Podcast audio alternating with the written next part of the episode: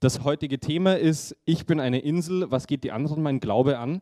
Und ähm, wie ich jetzt so drüber nachgedacht habe, was ich heute sagen will, ist mir gekommen, dass es eigentlich so eines der Themen für, auch für mich ist im Alltag, weil ähm, ich bin katholisch, ja, ähm, mir ist mein Glaube unheimlich wichtig. Ich, in meiner Freizeit schaue ich, dass ich, den, dass ich äh, auf katholische Aktivitäten, Events gehe und so weiter. Ähm, aber geht das meine Freunde was an, an der Uni? An alle meine Kontakte, an die Mitstudenten, die vielleicht nicht katholisch sind. Ähm, wie soll ich ihnen das sagen? Soll ich es ihnen überhaupt sagen? Ja, ist, das, ist das relevant? Ähm, ich erinnere mich an einen Politiker, an einen englischen zurück, dessen Namen ich jetzt leider vergessen habe, aber der gesagt hat, mein Glaube hört beim Parlament auf. Sobald ich in das Parlamentsgebäude hineingehe, handle ich nicht mehr äh, quasi, äh, spielt mein Glaube keine Rolle mehr für mein Handeln. Ist das bei uns so? Ist es, ist es so, dass wir, sobald wir in die Welt gehen, äh, nicht mehr nach unserem Glauben handeln, dass der Glaube keine Rolle mehr spielt? Oder soll es anders sein? Ja? Sollten wir unseren Glauben in, die, in, in der Öffentlichkeit auch leben und äh, bekunden und warum? Und genau, das, ist so, das sind so einige Fragen, die heute der Christoph äh, behandeln wird bei uns und die wir danach auch diskutieren können. Und äh, genau, ich, Christoph schüttelt gerade den Kopf. Ich freue mich sehr auf diesen Abend und los geht's mit Christoph Zellenberg. Zellenberg oder Zellenberger? Zellenberg, genau. Zellenberg. Ah ja, genau. Verzeihung, ja, vielen Dank, Pater George. Wer ist Christoph Zellenberg? Was, was, warum soll er heute bei uns sprechen? Ähm, Christoph Zellenberg ist Banker und äh, Manager und äh, lebt, ein, ja, lebt ein Leben, in dem er quasi seinen in dem sein Glauben auch eine Rolle spielt, kann ich mir vorstellen, als Banker. Das glaube ich, das ist ein bisschen Moral sicher nicht verkehrt, ja. Äh, und deswegen wird er uns eben auch Fragen beantworten, inwiefern das für ihn eine Rolle spielt, inwiefern der Glaube für ihn äh, quasi praxisnah wird in, in seinem Beruf. Genau. So, genug der Worte. Christoph, darfst du anfangen, ja. Bravo, großartige, großartige Einführung. Also also ich bin zu Tränen gerührt, Max, eine großartige Einführung. Er hat es ein bisschen spektakulär gemacht. Ich bin nur einen Tag im Bett gelegen, nicht eine Woche, aber es ging natürlich irgendwie Mitleid heischender, wenn es eine Woche gewesen ist. Also bleiben wir bei der Woche. Ähm, ähm, ich habe auch eigentlich keine wirkliche Ahnung, was ich zu diesem vollkommen absurden Thema, das mir der Max gestellt hat, äh, hier sagen soll. Ähm, deswegen habe ich mir auch kaum irgendwelche Gedanken dazu gemacht. Diese Zettel halte ich nur in der Hand, um ein bisschen irgendwie mit den Händen zu wissen, was ich so tun soll und so. Aber der Max hat heute einen grünen und einen roten Socken an, was ich ziemlich spektakulär finde. Also falls euch das interessieren sollte, wir können auch darüber nachher diskutieren. Die eine Woche, die ich aber im, im Bett gelegen bin, also es war wirklich eine katastrophale Woche, ähm, die hat dazu geführt, dass ich ziemlich viele Bazillen in mir herumtrage. Also falls jemand eine freche Frage stellen möchte, wird er einfach angehustet. Ja? Insofern wisst ihr, worauf ihr euch einlasst. Ähm, aber vielleicht also ich habe auch wirklich keine Ahnung, ob ich irgendwas zu diesem Thema sagen werde. Ihr müsst mir dann halt am Ende sagen, ob ich irgendwas gesagt habe. Und Max, kannst du mir fünf Minuten, bevor meine offizielle Redezeit vorbei ist, die ich dann sowieso hemmungslos überschreiten werde, aber kannst du mir irgendein Zeichen geben, irgendwas Unauffälliges, also auf den Tisch äh, springen und irgendwie dir das T-Shirt vom Leibe reißen oder so irgendwas. Also unauffällig halt. Ne? Verhalte dich einfach so wie immer. ähm, Gut, ähm, versuchen wir seriös zu sein versuchen wir seriös zu sein. Äh, ist immer sehr schwer. Ähm, ich möchte etwas machen mit euch ganz am Anfang, euch um etwas bitten, was ein sehr beeindruckender Mann, den ich sehr bewundert habe, er ist schon verstorben vor 40 Jahren ungefähr, mal gemacht hat. Und es ist ihm genauso unangenehm gewesen, wie es mir jetzt unangenehm ist. Aber ich werde es trotzdem tun. Ähm, ich möchte euch nämlich bitten, dass ihr alle aufsteht und mit mir gemeinsam ein Vaterunser betet, damit wir einfach das, was wir hier machen wollen, so richtig beginnen und so den lieben Gott einladen dazu. Im Namen des Vaters und des Sohnes und des Heiligen Geistes. Amen. Vater unser im Himmel, geheiligt werde dein Name, dein Reich komme, dein Wille geschehe, wie im Himmel, so auf Erden. Unser tägliches Brot gib uns heute und vergib uns unsere Schuld, wie auch wir vergeben unseren Schuldigern. Und führe uns nicht in Versuchung, sondern erlöse uns von dem Bösen. Amen. Im des Vaters und des Sohnes und des Heiligen Geistes. Amen. Jetzt werde ich euch sagen, wer das gemacht hat. Das war vor 40 Jahren, hat äh, ein Mann in den Vereinigten Staaten, der Ronald Reagan, beim Nominierungsparteitag der Republican Party, bei der Republican National Convention, er war schon einmal durchgefallen äh, und, und war schon einmal nicht aufgestellt worden zum offiziellen Präsidentschaftskandidaten. Und was viele nicht so richtig gewusst haben, äh, er war früher Gewerkschaftsfunktionär, aber dass er wirklich ein tiefgläubiger Christ war, er war Protestant, ähm, aber, aber er war ein wirklich tiefgläubiger Christ und er hat damals er zum Podium gegangen, wie er seine Rede, seine Bewerbungsrede quasi halten wollte. Er war schon sehr alt. Ähm, viele haben gesagt, er ist eh schon zu alt, der wird sowieso nie Kandidat werden. Also es war hochriskant, wenn er doch noch Präsident werden wollte, ähm, ähm, jetzt irgendwas Falsches zu machen. Und dann hat er gesagt, es ist mir echt unangenehm. Ich, ich traue mich kaum, das zu tun, worum ich euch jetzt bitten möchte, aber ich bitte euch alle aufzustehen und mit mir das Gebet des Herrn, Our Father, zu beten. Und äh, es sind dann wirklich zigtausende Leute in diesem Auditorium aufgestanden und haben mit ihm gemeinsam gebetet. Und er ist dann nominiert worden zum Kandidaten der Republikan Republikanischen Partei und hat dann 1981 die Präsidentschaftswahl auch gewonnen und ist Präsident geworden und ist heute einer der beliebtesten Präsidenten der Vereinigten Staaten. Er ist schon verstorben, aber im Rückblick bei allen Polls, die man macht, kommt er immer wieder als einer der beliebtesten Präsidenten heraus. Ähm, das habe ich schon sehr, sehr beeindruckend gefunden, muss ich ganz ehrlich sagen. Dieses Zeichen, das er damals gegeben hat. Ich erinnere mich an einen, eine andere Situation, die mich auch sehr beeindruckt hat. Ähm, es gibt die Popgruppe oder gab die Popgruppe The Queen. Ich weiß nicht, ob ihr The Queen kennt, We Are the Champions und so weiter. Und da gab es den Leadsänger, das war Freddie Mercury. Und Freddie Mercury ähm, ist leider lange vor der Zeit gestorben. Er ist an AIDS gestorben.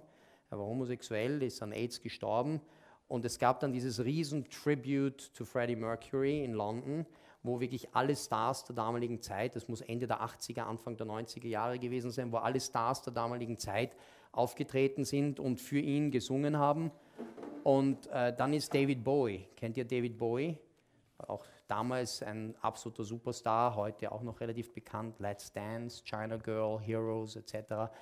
Also David Bowie ist auf die Bühne gekommen, hat sein erstes Lied gesungen und dann, wie das Lied vorbei war, ist es still geworden und er ist ganz nach vorne gegangen an den Rand der Bühne und hat gesagt, ich möchte jetzt etwas tun für Freddy, meinen Freund Freddy, und ich weiß einfach keinen besseren Weg, als es so zu tun, wie ich das jetzt tun werde. Er hat sich niedergekniet und er hat auch das Vaterunser gebetet. Und es waren in diesem Auditorium Zehntausende Menschen, die ganz still geworden sind. Und man hat auch gemerkt, wie unangenehm das dem David Bowie war, aber er hat das einfach tun müssen. Und äh, es war irgendwie diese Überwindung, die da war, das zu tun. Und ich habe mich dann ich habe das damals wahnsinnig bewundernswert gefunden, ähm, dieses ganz öffentliche Zeugnis für seinen Glauben. Also ich meine, das ist jetzt kein riesengroßer Vorzeigechrist, aber das war ihm irgendwie wichtig. Das war das, was er dem Freddy, seinem Freund, irgendwie noch mitgeben konnte. Und nicht nur die Musik. Und das habe ich sehr, sehr beeindruckend gefunden. Jetzt könnte man natürlich sagen, eh, aber wieso diese Beterei immer? Ich habe das schon ein paar Mal gemacht äh, bei öffentlichen Diskussionen, dass ich dann am Anfang äh, gebeten habe, ob wir nicht beten können, weil ich hab, bin einfach der Meinung, immer wenn man über den Glauben redet, ich finde das so ein bisschen skurril, wir reden immer über Gott, aber wir reden so quasi immer ein bisschen so hinterm Rücken von Gott über Gott. Und ich finde das irgendwie ein bisschen unhöflich, über Gott, über jemanden zu reden äh, hinter seinem Rücken. Und deswegen, aha, jetzt wird spannend. Und deswegen ähm, denke ich mir immer, es ist ganz nett, ihn einzuladen und eben äh, ihn zu einem Teil dieser Diskussion zu machen. Aber dann gibt es immer wieder Leute, die sagen, ähm, also bei einer Diskussion mit Medienleuten kann ich mich erinnern, die haben dann gesagt, ja, was sind diese Beterei und so weiter, meine, mach dich da nicht so wichtig, du bist ja kein Priester. Äh, falsch. Wir sind alle Priester. Wir sind alle gesalbt in der Taufe und bestätigt noch einmal in der Firmung. Father George, du kannst uns das sicher bestätigen. Wir sind alle gesalbt zu Priestern, Königen und Propheten. Ja, das vergessen wir nur wahnsinnig oft. Also wir haben wirklich eine Berufung auch hinauszugehen und für unseren Glauben in der Öffentlichkeit Zeugnis abzulegen. Ähm, eine Sache vielleicht noch. Ich habe da so ein bescheidenes Gläschen Wasser hier. Ja, Wein hat man mir keinen gegeben, aber bitte mal nimmt, was man kriegt. Nein, Bier nicht. Ugh, äh, äh, ein Wein vielleicht. Ja, das wäre super. Perfekt, danke sehr. Weiß, ja, ja denselben von vorher. Ah, den habe ich ja nicht gehabt. Ähm, wurscht. Blöd. Ah, Lügen haben kurze Beine, schrecklich. Radio Maria bitte weghören. Okay. Ähm, bitte?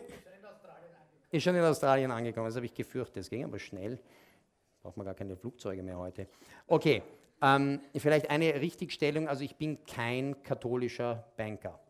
Erstmal bin ich schon kein Banker mehr, weil ich zurückgetreten bin, aber ich bin auch kein katholischer Banker und kein katholischer Manager, weil ich nämlich äh, finde, es gibt keinen katholischen Banker. Es gibt nur Banker oder Studenten oder Manager oder Juristen, die eben auch katholisch sind. Ja, und das kann ganz wichtig sein für Sie und für mich ist es sehr wichtig, aber ich bin kein katholischer Banker. Also wenn ich Mist baue zum Beispiel, dann ist es nicht, weil ich ein katholischer Banker war, dass ich Mist gebaut habe. Oder wenn ich besonders gut bin, ist es vielleicht nicht, weil ich ein katholischer Banker, sondern weil ich vielleicht ein guter Banker bin. Aber vielleicht stimmt das nicht.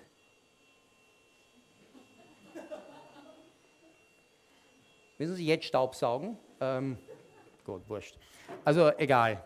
Jedenfalls, ähm, vielleicht, vielleicht stimmt das aber auch nicht. Jetzt sage ich gleich was Provokantes. Vielleicht ist man wirklich ein besserer Banker, ein besserer Rechtsanwalt, ein besserer Student, ein besserer Arzt, schon sauber, ähm, wenn man katholisch ist. Warum? Das ist ganz kurios. Ich habe das auch erst vor, vor kurzem in der Klarheit für mich mitbekommen. Ähm, wir sind nämlich nicht besser, weil wir halt bessere, tollere Werte haben, das auch vielleicht. Aber wir sind vielleicht besser, weil wir dazu berufen sind, besonders gut zu sein in dem, er hat noch einen Schmutz gefunden, in dem, was wir tun. Ja, uns besonders einzusetzen, uns besonders zu engagieren. Denkt nur an das Gleichnis mit den Talenten. Wer wird besonders hervorgehoben? Der, der es vergraben hat oder der, der es unglaublich vermehrt hat? Der, der sich besonders engagiert hat? Ähm, wir sind dazu berufen, Spitzenleistungen zu bringen. Jesus sagt an einer Stelle, die Kinder der Welt sind klüger als die Kinder des Lichts. Deswegen werdet klug wie die Schlangen. Da war die Lesung jetzt erst vor zwei Tagen, glaube ich, während meinen Exerzitien, das habe ich mitbekommen, auch wenn ich krank war. Die Schlange war das klügste aller Lebewesen. Werdet klug wie die Schlangen, sagt Jesus, aber friedfertig wie die Tauben. Also er legt uns das richtig vor. Wir sollen uns engagieren, wir sollen gescheit sein, wir sollen was tun aus unserem Leben. Talente, wir sollen unsere Talente richtig einsetzen. Johannes Paul II. hat damals, und das hat mich wahnsinnig geprägt und hat eigentlich mein Leben damals wirklich verändert, 2000 in Rom beim Weltjugendtag uns zugerufen, seid nicht zufrieden mit der Mittelmäßigkeit.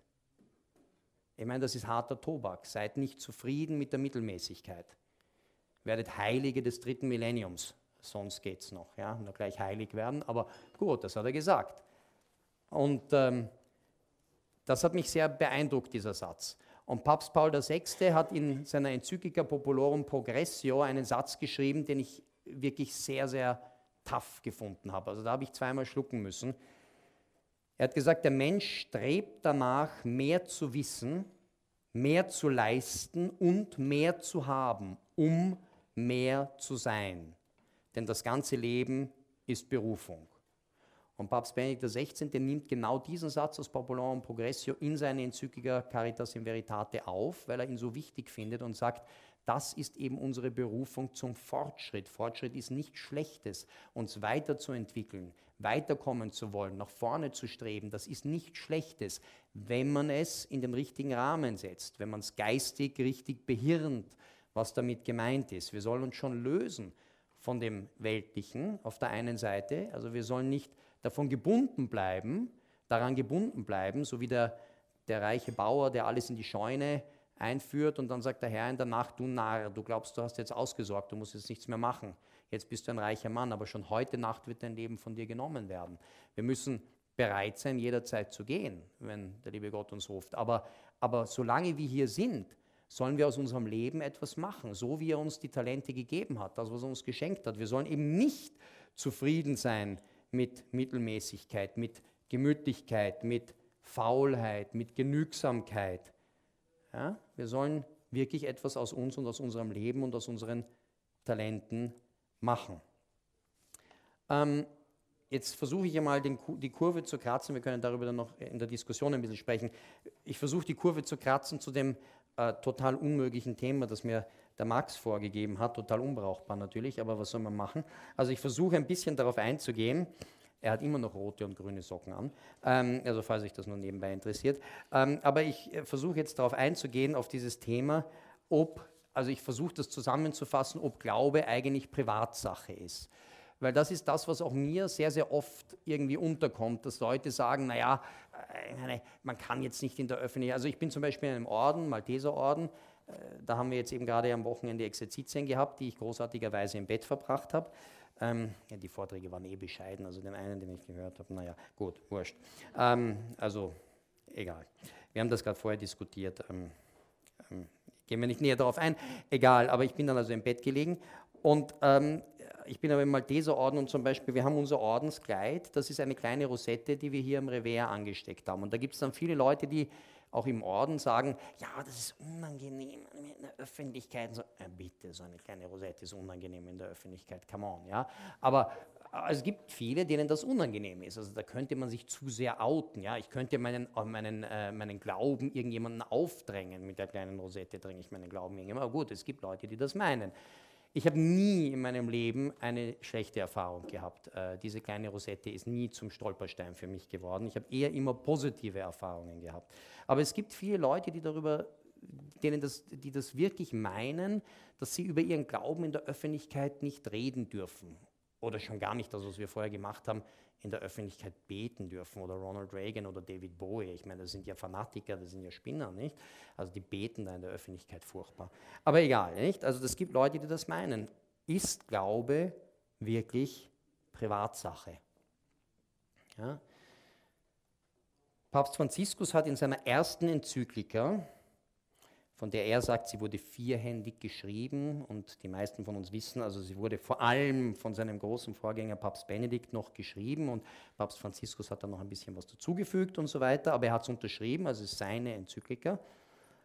Und dort schreiben die beiden Päpste, würde ich sagen, der Glaube ist, also im Absatz 22, Lumen Fidei, Enzyklika Lumen Fidei, der Glaube ist keine Privatsache keine individualistische Auffassung, keine subjektive Meinung, sondern er geht aus einem Hören hervor und ist dazu bestimmt, sich auszudrücken und Verkündigung zu werden. Denn, und dann zitiert der Paulus aus dem Römerbrief, wie sollen sie an den glauben, von dem sie nichts gehört haben? Wie sollen sie hören, wenn niemand verkündigt? Okay, könntet ihr sagen. Also das hat ja doch noch ein bisschen viel der alte Papst geschrieben und jetzt müssen wir mal schauen, also der neue, weil es wird ja heute auch so ein, immer in den Medien so konstruiert, dass die beiden ja in Wahrheit, ich meine, sie sagen es nicht so offen, aber die liegen schon Welten auseinander. Das ist leider ganz falsch, weil nämlich Papst Franziskus schreibt dann in seinem Grußwort an den Eucharistischen Kongress in Köln aus dem vergangenen Jahr, schreibt Papst Franziskus Herr, und das ist jetzt wirklich Franziskus, Ganz nur Franziskus? Na, man weiß es nicht. Vielleicht sagt er dem Benedikt, bitte schreib du mir diese Grußbriefe. Aber ich meine, also er steht jedenfalls total dazu und hat es wieder unterschrieben.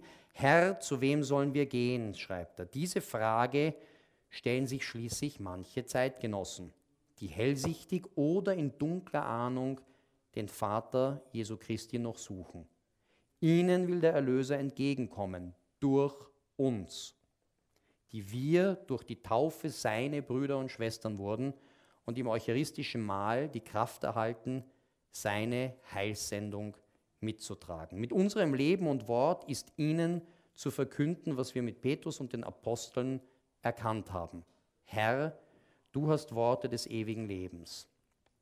Unser Zeugnis wird sie entzünden, so wie wir von Christus entzündet wurden. Wir alle, Bischöfe, Priester, und Diakone, Ordensleute und Laien, das sind wir, haben den Auftrag, Gott zur Welt und die Welt zu Gott zu bringen.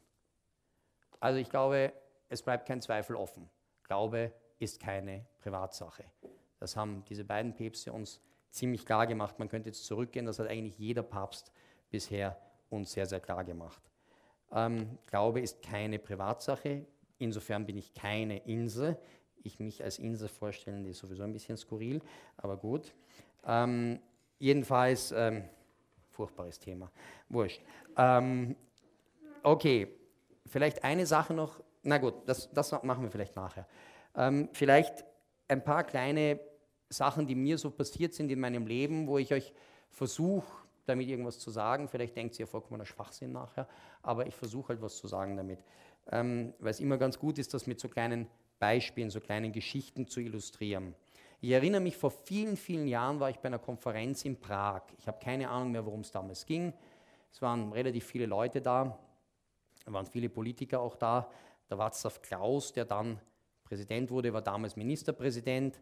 Jetzt ist er schon zurückgetreten, äh, ist also nichts mehr. Ähm, aber, aber damals war er Ministerpräsident. Ich habe mich furchtbar blamiert. Ich bin mit ihm am Buffet gestanden und, und habe so einen Teig, wirklich blöd, wie man sowas machen kann, so eine Teig, äh, Mini-Teigschale, wo sie irgendein Zeugs reingegeben haben. Und ich habe das so genommen. Er steht neben mir, wir unterhalten uns nicht. Ich habe auch so einen Bläser angehabt. Und ich denke mir noch, wie ich das nehme, denke ich mir, das ist, glaube ich, ganz falsch, dass ich das jetzt nehme. Das kann nur schief gehen, was es dann auch getan hat. Und ich habe das dann so, und dann war es hier und da ist es mir in den Fingern zerplatzt und alles hat sich, und er hat gesagt, oh, bad luck. Sehr humorvoll. Äh, wurscht. Jedenfalls, also das war ein bisschen peinlich. Aber egal. Äh, ich erinnere mich, dass ich dann am Abend in der Bar war, da waren also noch so die ganze Konferenz, so 100 Leute, und dann kam ein Herr aus Deutschland, den ich nicht kannte, auf mich zu war Präsident von irgendeinem so einem, großen, so einem großen Institut. Der kommt zu mir und sagt, ich muss mit Ihnen reden. Das war ein echter Deutscher. Ich muss mit Ihnen reden. Ne? Und ich denke mir, um Gottes Willen, was ist jetzt das? Er sagt, ich habe gesehen, was Sie heute zum Mittag gemacht haben. Da gibt es einen Film auch, oder? Ich weiß, was du letztes Jahr oder so irgendwas. Äh, äh, wurscht also irgendwas, ich habe den Film nicht gesehen, ich glaube, es war irgendwas Katastrophales, aber also ich habe dann echt, ich bin blitzschnell in mich gegangen, habe gedacht, also Bank habe ich keine überfallen und, und, und sonst, ich habe auch keiner alten Dame die Handtasche geraubt. Was meint er? Ich war bei dieser Konferenz. Und dann sagt er, na, beim Mittagessen. Ja. Ich habe auch niemandem was vom Nachbarteller geklaut oder so. Also war mir echt schon unangenehm und dann hat er gesagt, na, Sie wissen schon, nicht? Und das war ihm dann unangenehm, nicht? Und so, dieses, dieses Ding hier, nicht? Dieses habe ich gesehen, nicht? Ne? Gemacht. Ja? Hat mir echt gefallen, Mensch, hat mir echt gefallen. Wollte ich nur sagen, nicht? Und dann ist er weg. Und wir dachten, bravo, aber gut, okay, ja, also so kann man, so kann man auch Eindruck machen, nicht?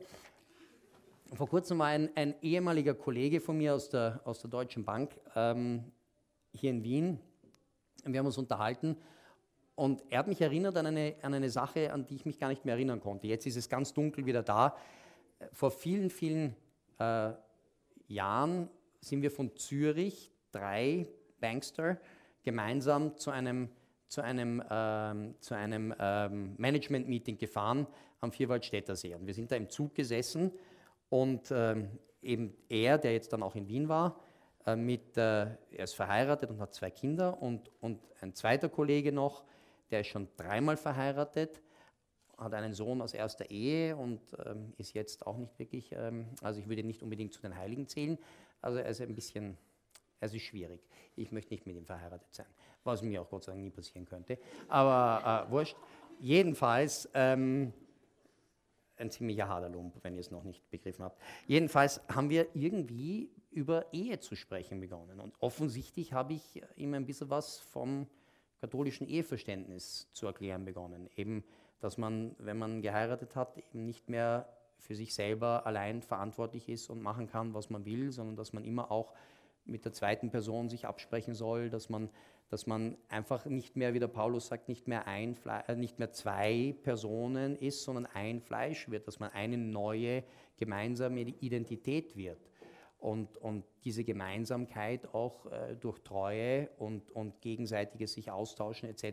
Ich habe ihm das halt versucht ein bisschen zu erklären.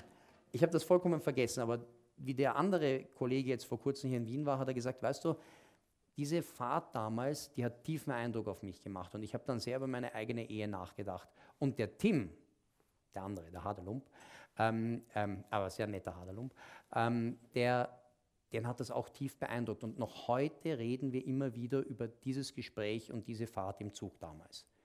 Ich habe mir auch gedacht, wow, also das habe ich gar nicht mitbekommen. Aber man kann offensichtlich irgendwas bewegen, einfach wenn man nur zu seinen, zu seinen Überzeugungen steht. Eine sehr lustige Geschichte ist mir mal passiert. Haben wir noch ein bisschen Zeit für Geschichten?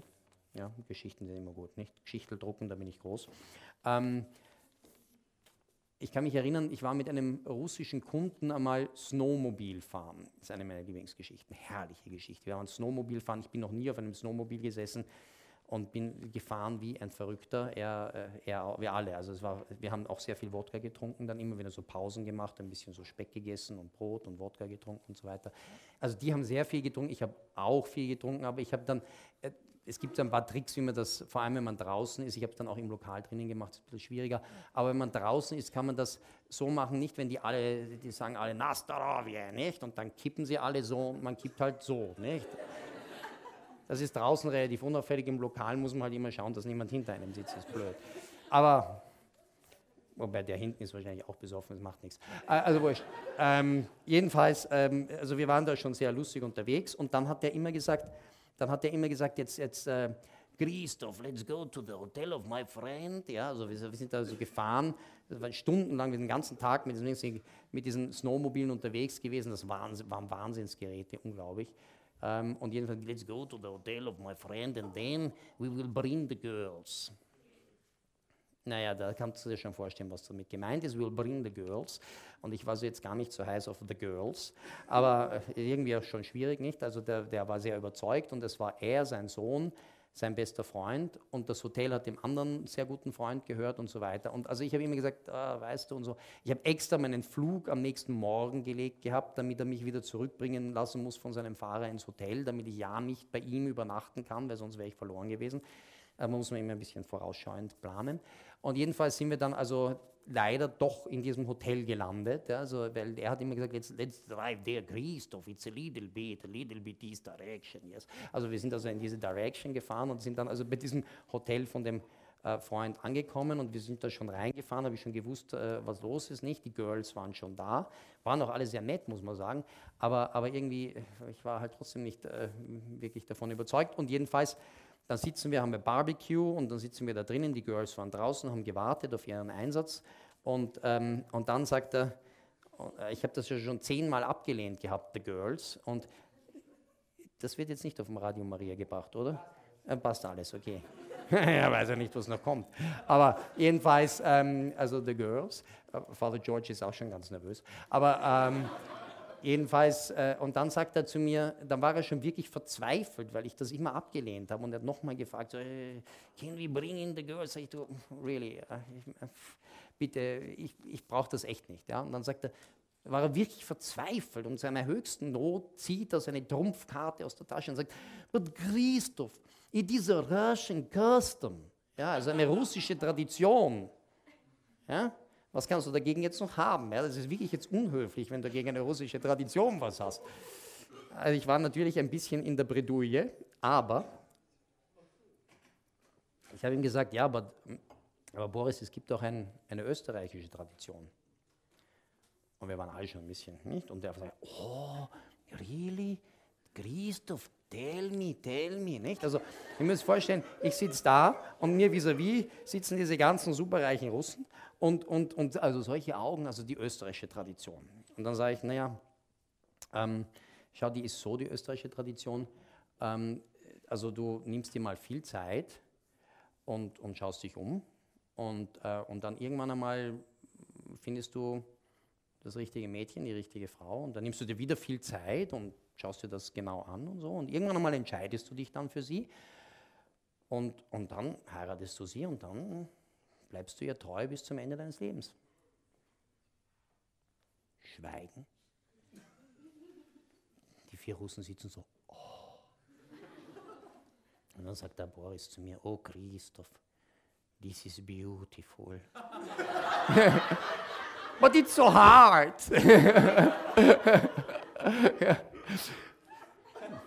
Das Thema war kein Thema mehr. Ähm, jedenfalls, also das, die, die armen Girls, die mussten dann, oder Gott sei Dank, also die sind halt dann irgendwie verloren gegangen. Wurscht. Ähm, jedenfalls, ähm, gut, vielleicht noch eine letzte Geschichte und, und dann, und dann sage ich euch noch, was für mich so die Hauptbotschaft von Papst Franziskus ist, was mich eigentlich ziemlich beeindruckt hat. Und dann können wir in die Diskussion einsteigen. Du gibst mir zwar keine Zeichen, ich hoffe schon die ganze Zeit darauf, dass du zu tanzen beginnst. Also ist noch immer nicht vorbei. Muss ich immer noch mehr reden? Wahnsinn, das ist das erste Mal in meinem Leben. Okay, gut. Ähm, äh, muss ich ja die nächste Geschichte irgendwie ausbauen.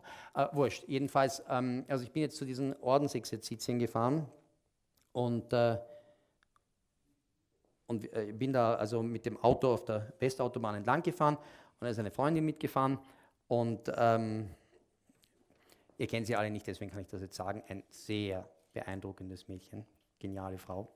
Ähm, die es immer wieder schafft, mich sehr äh, zu beeindrucken. Und ich habe mir immer gedacht, wie macht sie das? Und da hat sie mir ein bisschen gelüftet, das Mirakel, wie sie das macht, äh, mich zu beeindrucken.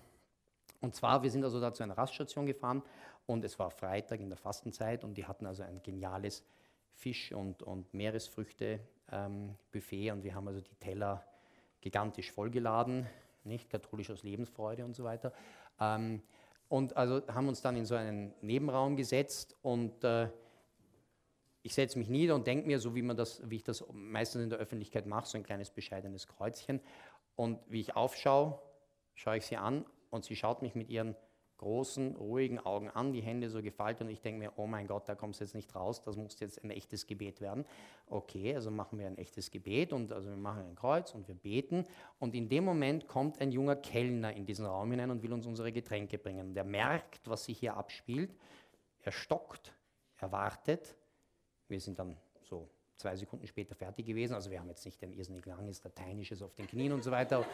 Normalerweise singen wir natürlich gregorianische Choräle, aber in dem Fall haben wir es kurz gehalten. Äh, und jedenfalls, also dann waren wir schnell fertig und dann ist er gekommen und bevor wir noch was sagen können, sagt er, das war jetzt echt toll. Das kenne ich von meinen Großeltern. Das hat mir jetzt echt gefallen. Wow. Huh? Und äh, ich habe dann so einen blöden Witz gemacht, habe gesagt, na Großeltern sind mir noch keine. Ähm, Musikuntermalung hilft auch ähm, bei dieser Geschichte. Ähm, also Großeltern sind mir noch keine. Ähm, und, und das war's. Aber es war irgendwie eine wahnsinnig schöne, ein sehr, sehr schöner Moment. Und wie ich dann äh, im Bett gelegen bin bei den Exerzitien, habe ich ein bisschen über dieses Wort von ihm nachgedacht. Und dann habe ich mir gedacht, was wären meine Enkel irgendwann einmal von mir sagen? Werden die dann auch sagen, wow, das war jetzt echt schön? Und das erinnert mich an meine Großeltern, das habe ich bei meinen Großeltern gesehen, werde ich meinen Enkeln auch ähm, sowas mitgeben. Und werdet ihr, was werden eure Enkel mal, wenn ihr Großeltern seid, über euch sagen, was wird von euch überbleiben? Ähm, also, ja, das habe ich mir ein bisschen überlegt. Gut, jedenfalls, ähm, wenn ich über den Papst Franziskus nachdenke, dann fallen mir drei Dinge noch ein, die ich euch noch mitgeben möchte und dann hoffe ich, dass endlich meine Zeit abgelaufen ist und du irgendwelche Zeichen gibst. Ähm, ähm, aber Papst Franziskus hat so drei zentrale Botschaften. Ich meine, jeder hat vielleicht andere Botschaften, die er von diesem Papst mitnimmt, aber für mich sind das die drei Botschaften, die mich irgendwie wahnsinnig betroffen machen. Die sind vielleicht für euch ganz banal, aber ich habe viel darüber nachgedacht und denke eigentlich jeden Tag darüber nach und für mich sind die irgendwie gar nicht banal. Als Papst Franziskus gewählt wurde, hat er, ich glaube, in der allerersten Messe als Papst, wenn nicht in der, dann in einer der ersten Messen, ist auch ein bisschen durch die Medien gegangen, vor allem bei Cutnet konnte man das immer sehr schön nachlesen, hat er gesagt, wer nicht zu Gott betet, der betet zum Teufel. Ich meine, das finde ich schon ziemlich harter Tobak, oder? Wer nicht zu Gott betet, der betet zum Teufel. Wie viele Menschen kennen wir, die sagen, ja, come on, ich meine, gut, du gehst in die Kirche, du betest und so, das brauche ich nicht, aber ich bin trotzdem ein guter Mensch und mache schon irgendwie meine Sachen und so. Papst Franziskus ist da ziemlich hart. Er sagt, wer nicht zu Gott betet, der betet zum Teufel. Und es hat was, weil wenn du nicht keine, kein Verhältnis mit Gott hast, dann bist du halt sehr in dieser Welt verhaftet. Und dann betest du schon irgendwie, jeder von uns betet irgendetwas an. Jeden von uns ist irgendetwas extrem wichtig. Was ist es, wenn es nicht Gott ist? Also man sollte darüber zumindest mal nachdenken. Ich finde, dass Papst Franziskus da einen Punkt hat. Jetzt geht er aber weiter. Und das ist heftig. Er sagt, zu Gott kann man nur wirklich innerhalb der Kirche beten. Wer das das erste Mal gesagt hat und er hat das in der Zwischenzeit oft wiederholt, habe ich mir gedacht, Hä? Warte mal, warte mal, was machen wir denn dann mit all den Leuten, die halt einen anderen Glauben haben, irgendwo anders, äh, Buddhisten, äh, Muslime etc. etc. Was, äh, wie gehe ich denn mit denen um? Aber er hat dann sogar noch eins draufgesetzt. Erst vor zwei Wochen sagt er, Christus ohne Kirche ist eine Absurdität. Finde ich auch ziemlich heftig. Ich meine, wie viele Leute von uns sagen, Glaube ja, Christus ja, Kirche nein. Brauche ich nicht. Ich gehe irgendwo in den Wald oder pff, irgendwie bete ich halt. Ne? Aber der Papst sagt hier, das geht nicht. Ja, das, das geht nicht. Das geht nicht zusammen. Da habe ich mir gedacht, uh, okay, gut, muss man durch. Und dann hat er etwas gesagt, was vielleicht auf den ersten Blick banal klingen mag, aber was, was mich zumindest extrem getroffen hat. Und er hat gesagt, also wenn du nicht zu Gott betest, betest du den Teufel an. Wenn du zu Gott betest, kannst du das nur wirklich in der Kirche tun. Und wenn du in dieser Kirche drinnen bist, sagt er, dann schulden wir der Kirche unsere Heiligkeit. Denn die Kirche selber ist heilig. Wir schulden der Kirche unsere Heiligkeit. Ich habe mir gedacht, okay, Heiligkeit, das ist irgendwas, was ich mir mit dem lieben Gott ausmache, doch irgendwie Insel oder so, nicht? Also ich mache mir das mit dem lieben Gott aus und irgendwann einmal am Ende meines Lebens sollte ich halt, wenn möglich, heilig sein, hat mir Johannes Paul II. gesagt.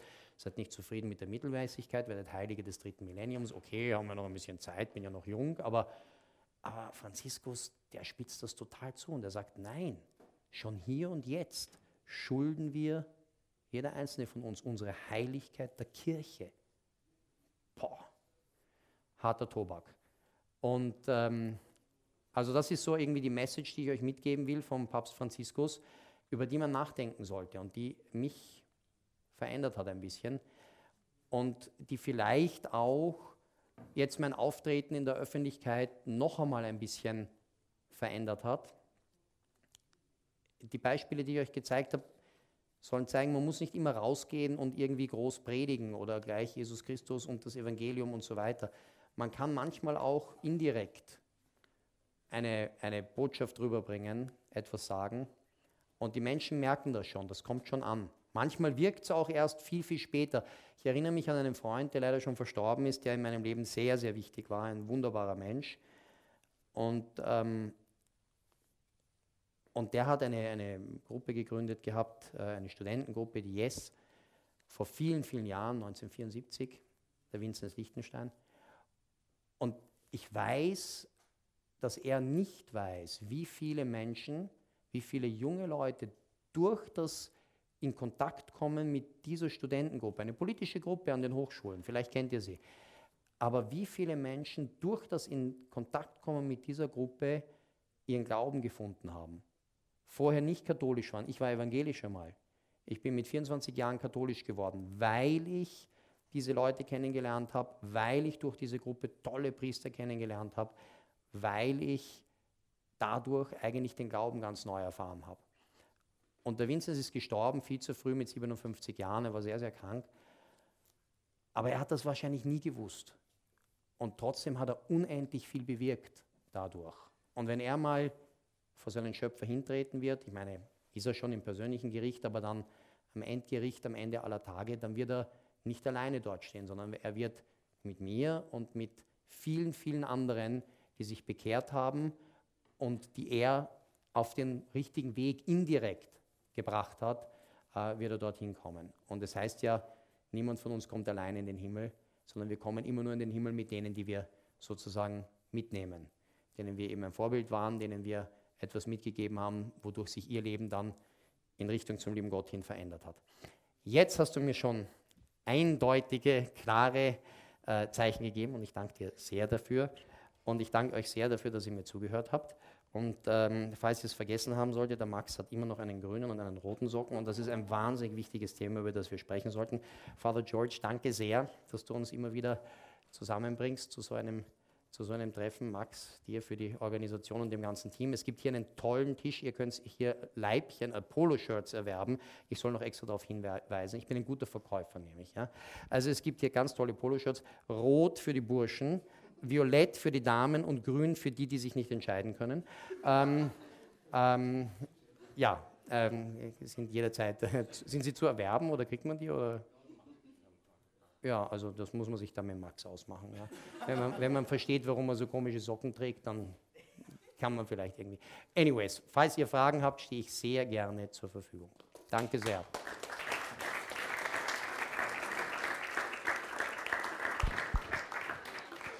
So, lieber Christoph, vielen, vielen Dank für diesen Vortrag. So wie er seinen Vortrag jetzt beendet hat, klingt es so, als wäre es eigentlich schon zu Ende. Das stimmt allerdings nicht, denn das war erst die. nein, nein, das ist noch nicht zu Ende. Ähm, das war jetzt die erste halbe. Und die zweite halbe gilt es jetzt für euch zu zapfen. Allerdings werden wir euch noch eine kleine Zeit geben, wo ihr nachdenken könnt, wo ihr äh, euch Fragen überlegen könnt, mit denen ihr Christoph dann äh, in die Enge treibt.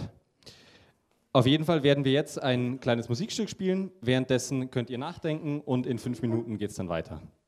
Es wird so ablaufen, dass ihr einfach eure Hand heben könnt. Ich gebe euch dann das Mikrofon und ihr könnt die Frage stellen und Christoph wird dann versuchen, sie äh, zu beantworten. Genau. Genau, gibt es schon irgendwelche Fragen? Ähm, ich möchte nochmal zurückgehen zu den ähm, drei wichtigen Aussagen, die Sie bezüglich ähm, Papst Franziskus, die für Sie persönlich sehr wertvoll sind. Ähm, das zweimal davon ist um die Kirche gegangen. Und da wäre für mich die Frage, was verstehen Sie unter Kirche? Ähm, weil Kirche kann man ja sehr vielseitig verstehen. Man kann einerseits die Organisation verstehen, man kann ähm, den Leib Christi verstehen. Also ganz salopp, ich verstehe theologisch ist es der mystische Leib Christi, der Christus selber ist, dessen Haupt Christus ist, vertreten durch den Heiligen Vater, den Papst in Rom, der der Stellvertreter Christi auf Erden ist, der die Schlüssel zum Himmelreich bekommen hat, der lösen und binden kann. Und mit ihm die Apostel, die Nachfolger der Apostel, die Bischöfe. Und damit sind wir dann bei der Organisation Kirche, so wie wir sie kennen. Papst, Bischöfe, Priester, ähm, die Kirche, in die wir eben, in der wir eben Mitglieder sind, Glieder am Leib, am mystischen Leib Christi oder am Weinstock, Triebe am Weinstock, wie Christus selber sagt. Das ist für mich die Kirche. Ähm, was für mich nicht die Kirche ist, ist vielleicht auch leicht gesagt, und auch wenn das schmerzhaft ist und auch wenn das vielleicht theologisch, da kann man dann immer wahnsinnig politisch korrekt natürlich darüber diskutieren und der Father George wird mir jetzt natürlich sofort widersprechen und das ist auch gut so ich bin jetzt der Bad Cop, du darfst der Good Cop sein, aber zum Beispiel alle anderen, die nicht an Christus glauben, aber auch die, die an Christus glauben, aber nicht in der katholischen, apostolischen Kirche sind, äh, die sind nicht in der Kirche Christi. Ich selber war es auch mal nicht. Und ich war mal im Fernsehen, ähm, bin ich von der Ingrid Thurn her genau das gefragt worden. Warum sind Sie eigentlich katholisch geworden? ich war nicht vorbereitet auf die Frage, aber das war irgendwie so eine Eingebung.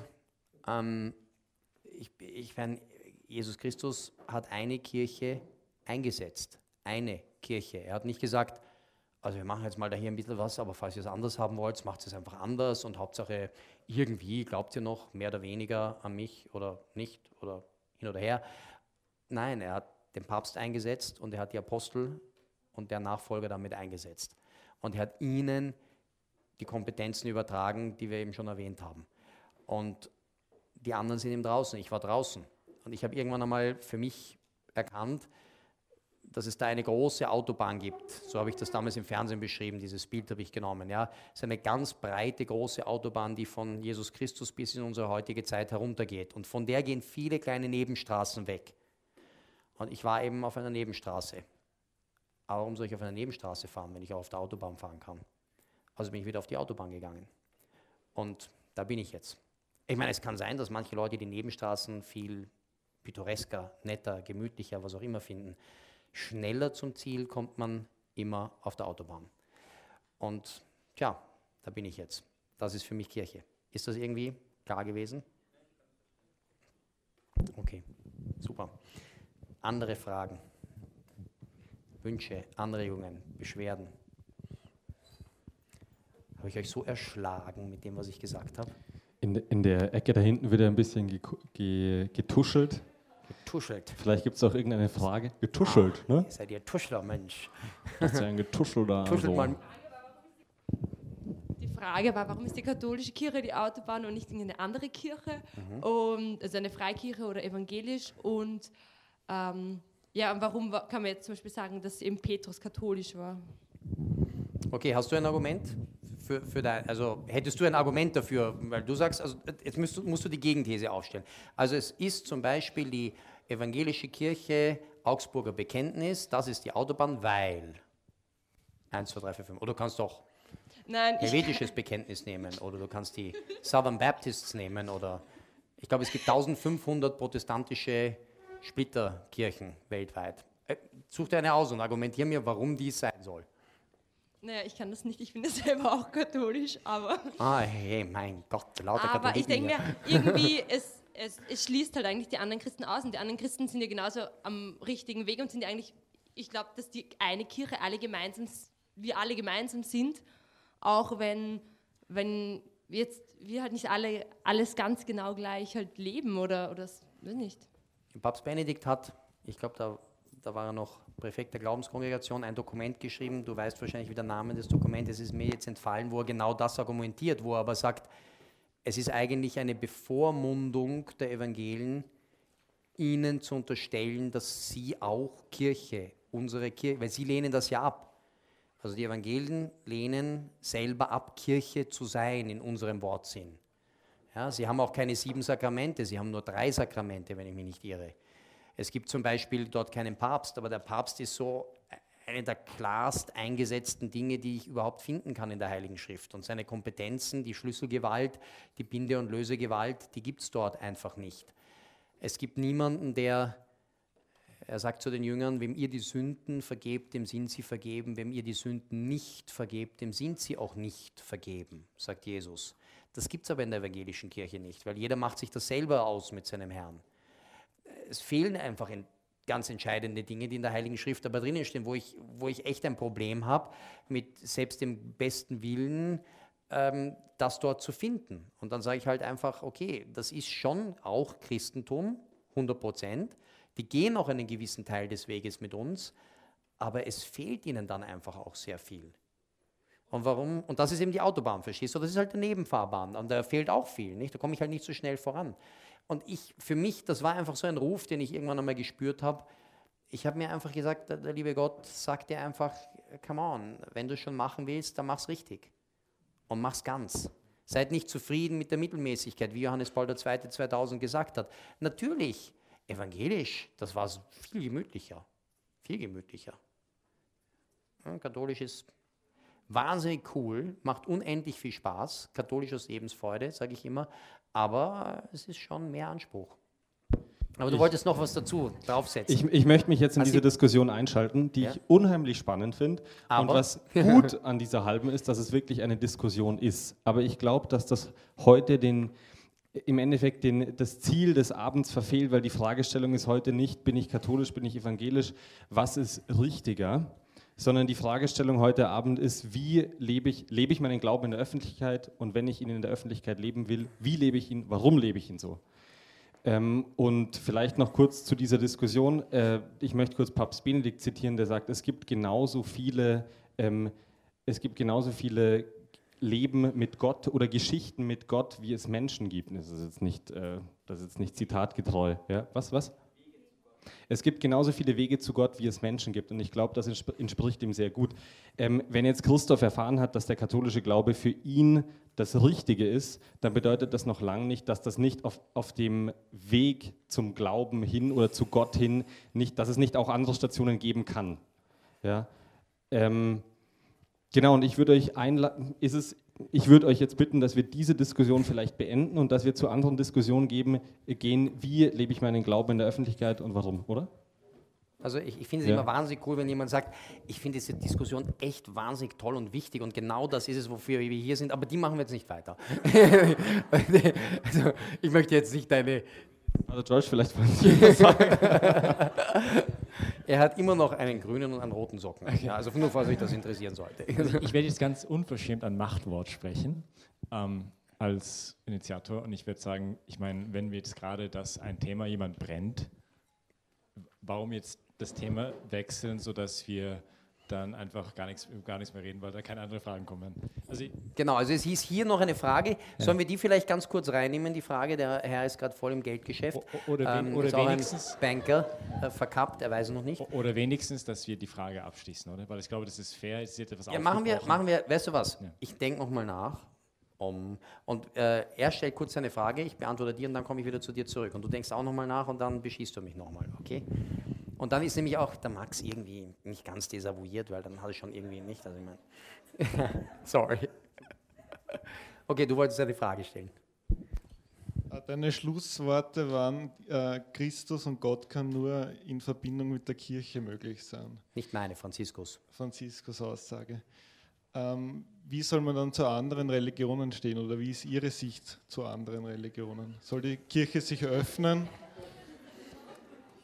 Oder verschlossen bleiben? Also irgendwie, ich habe so irgendwie ganz, also im Bauch habe ich so das Gefühl, dass die Frage ziemlich ähnlich ist wie da hinten. Ja. Aber es ist super, ja, genau, es passt voll zusammen. Also ich bin ja, ich bin ja nur, also ich bin Priester, König und Prophet. Du auch? Ja? Du auch, Priester, König und Prophet? Super.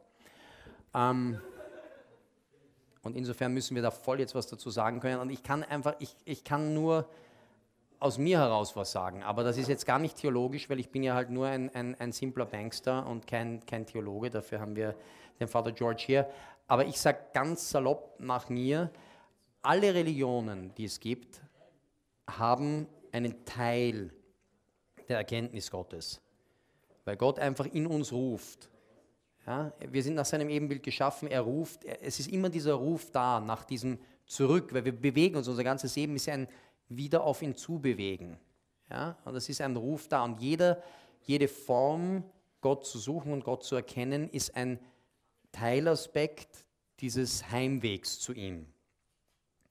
Aber der Weg, der die Fülle in sich hält, ja, der all das, was wir Menschen überhaupt erkennen können durch die Geschichte und mit unserem Geist und so weiter, das ist die katholische Kirche. Alles andere hat Teile der Wahrheit, aber die katholische Kirche hat die Fülle der Wahrheit in sich. Deswegen kann man nicht sagen, etwas anderes ist total falsch und abzulehnen, aber es ist immer nur ein Teil. Es, ist, es bleibt bruchstückhaft. Ja? Und ich glaube einfach, ich bin, ich bin zutiefst davon überzeugt, egal was der Vater George jetzt eventuell sagen wird, ich bin zutiefst davon überzeugt, dass der katholische Weg der richtige ist. Und ich bin zutiefst davon überzeugt, dass all die, die nicht katholisch sind, sich sehr, sehr viel schwerer tun und im Ende, im Endeffekt, sich der unglaublichen Gnade Gottes anheimwerfen müssen. Was wir alle tun müssen, ich habe das mal, und das ist jetzt total falsch und ganz untheologisch, ich sage es trotzdem, ja, aber ich habe so irgendwann einmal für mich gesagt, wie ich damals katholisch geworden bin, habe ich gesagt, das ist so wie wenn du, du, du, sitzt in der Straßenbahn und du hast einen Fahrschein. Du kannst auch in der Straßenbahn sitzen ohne Fahrschein. Ja? Du magst auch ankommen, aber sie könnten dich kontrollieren. Wenn du einen Fahrschein hast, sagst du, hier ist der Fahrschein. Ich darf weiter. Ja? Wenn du kontrolliert wirst und keinen Fahrschein hast, dann hast du ein Problem. Vielleicht triffst du auf einen gnädigen Kontrolleur, vielleicht lässt er dich weiterfahren, vielleicht schmeißt er dich drei Stationen vor deinem Endziel raus. Es alles, alles was äh, hinkt, nicht alles, was hinkt, ist ein Vergleich, aber alles nähert sich irgendwie an wenn du weißt, was ich meine. Also ich glaube, ich möchte einfach den Fahrschein haben zum Donner. Ich will den Fahrschein haben. Ich will da sein und ich will, wenn ich irgendwann einmal darauf komme, äh, will ich sagen, ich war wenigstens katholisch, ja. Okay, ich habe Excuse-moi.